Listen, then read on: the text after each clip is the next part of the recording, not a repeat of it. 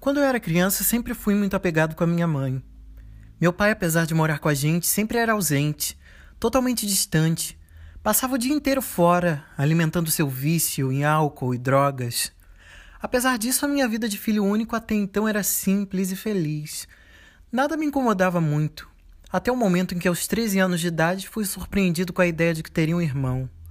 Naquele momento, meu mundo caiu. Toda a atenção e carinho que eu tinha de todos tinham sido voltados para o meu irmão que acabara de nascer. Eu, que sempre fui muito bom aluno, por essa altura comecei a causar problemas na escola. Parei de me importar com os deveres e as notas vermelhas começaram a chegar. Por esses tempos, para tentar equilibrar as coisas, a minha mãe me trocou de escola, o que também foi um baque, e eu me sentia completamente sozinho em meio a uma nova realidade. Longe dos meus amigos que estudavam comigo desde a infância, a vida se tornou mais complicada, especialmente porque, por conta do bullying constante que eu sofria, comecei a ter problemas com a minha autoestima. E por mais que eu tentasse, não conseguia me sentir parte daquele lugar. E tive que aguentar alguns anos ali, até que o ensino fundamental chegasse ao fim. Um tempo depois entrei no ensino médio, onde as coisas podem melhorar ou piorar de vez. E fui estudar em uma escola maior, onde acabei caindo em uma turma extremamente problemática, onde todo dia aconteciam as coisas mais absurdas, como bombas no banheiro, cadeiras voando pelos ares, brigas absurdas, entre outras coisas mais, enquanto eu era invisível e simplesmente tentava seguir a minha vida e simplesmente estudar. Conviver ali era realmente um caos, e foi exatamente nesse ano que eu percebi que tinha algo de errado comigo. Então pedi à minha mãe que me colocasse para me consultar com uma psicóloga, depois de muito relutar, ela acabou aceitando. Fazer terapia era realmente esquisito, mas até que eu gostava bastante. Minha primeira psicóloga era bastante divertida e acolhedora, e com o tempo fui começando a resolver algumas questões e me entender um pouquinho. Mas um ano se passou e fui parar em uma turma bem melhor, com pessoas mais acolhedoras, das quais algumas eu já até conhecia, e acabei fazendo alguns amigos, o que me ajudou bastante a me sentir melhor e algumas questões até desapareceram. Por conta disso, eu tive uma pequena melhora e acabei tendo alta na terapia. Tudo ficou bem por um tempo, mas no ano seguinte meu caos reapareceu.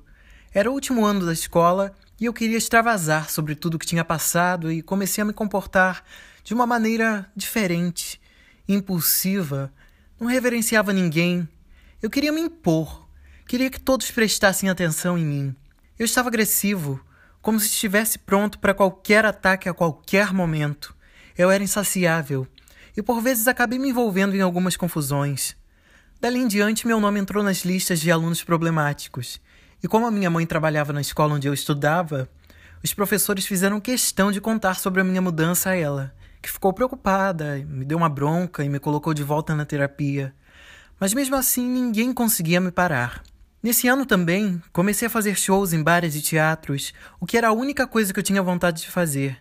Minha mãe até me colocou em um pré-vestibular público, que funcionava nos finais de semana, mas eu só queria saber de música e mais nada.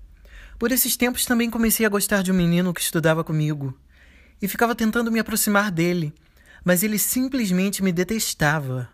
E uma vez que tentei falar com ele, ele simplesmente me deu um fora e me mandou sumir, o que me feriu bastante. Eu que nunca tinha beijado ninguém, mas foi por causa dessa desilusão e da influência de uma professora de literatura que eu comecei a escrever poesias quase todos os dias, para jogar fora tudo o que estava sentindo. Quando me formei no ensino médio, mergulhei de cabeça no mundo da música, dos shows e das noitadas. Cantava quase todos os dias na semana. Achava que aquilo sim era vida. No palco, performances agressivas, danças estranhas. Cantava por cinco horas seguidas ou mais e queria me liberar cada vez mais. Por conta da grande demanda de trabalho, parei de me alimentar direito, comi o mínimo necessário para viver e nada mais. Ligados à minha ansiedade excessiva, tudo isso fez uma bomba emocional, e o resultado foram uma série de desmaios, problemas vocais e uma insônia que me perturba até hoje. Fora do palco, eu sentia que não conseguia ficar em paz, não dormia direito, não conseguia parar quieto. Então comecei a tomar calmantes, caixas e mais caixas e acabei desenvolvendo um vício.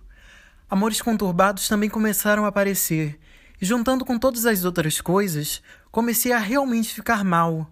E comecei a fazer um monte de coisas que não me faziam nada bem, e a minha carreira começou a colapsar. Os calmantes, a péssima alimentação e o sono desregrado me deixavam completamente sem energia para cantar, o que fez a minha imunidade cair. Eu estava esgotado, físico e emocionalmente. Por conta disso, acabei pegando uma gripe muito forte, que me deixou de cama por quase dois meses.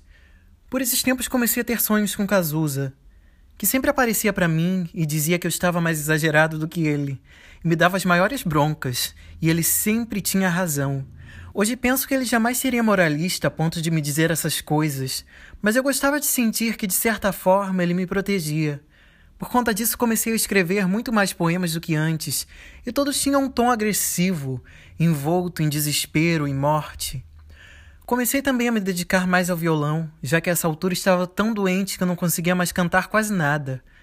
Continuei sem conseguir dormir e passei a ter surtos em meio à madrugada.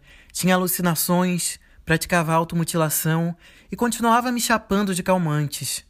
Eu só passava o dia deitado, escrevendo e tocando violão. Não conseguia mais trabalhar. Estava tão para baixo que comecei a me sentir um peso para minha família, enquanto a ideia de tirar a minha própria vida crescia dentro da minha cabeça.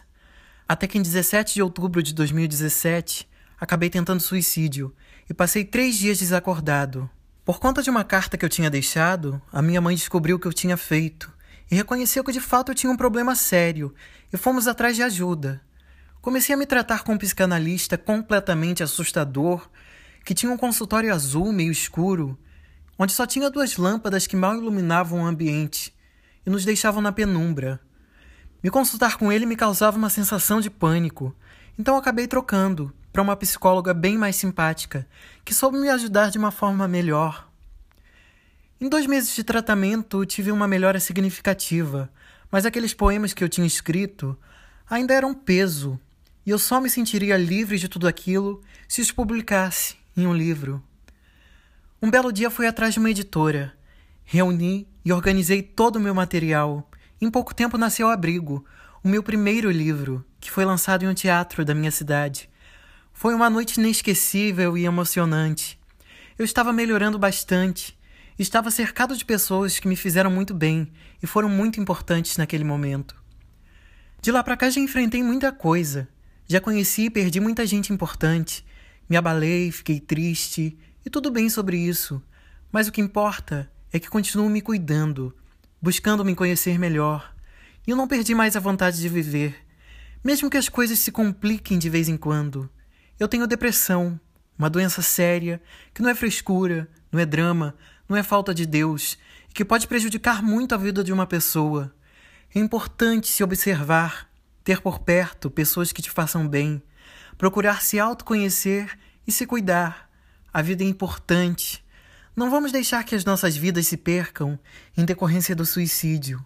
Cuidem-se. E se estiver passando por crises, entre em contato com o CVV, Centro de Valorização à Vida, através do site ou do número 188 Lembre-se, você não está sozinho.